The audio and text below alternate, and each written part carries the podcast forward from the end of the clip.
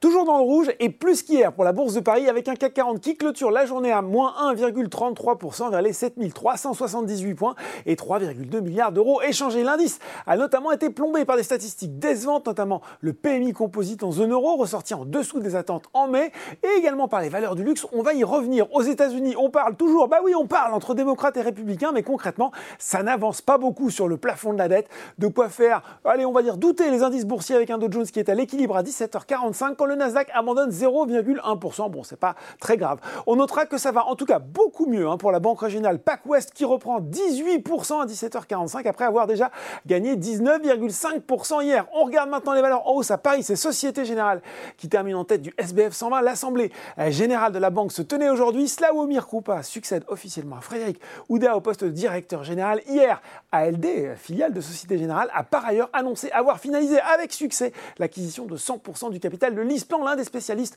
mondiaux de la gestion de flotte et de mobilité. CGG et Total Energy bénéficient de leur côté du rebond du Brent à plus de 77 dollars le baril sur le CAC 40.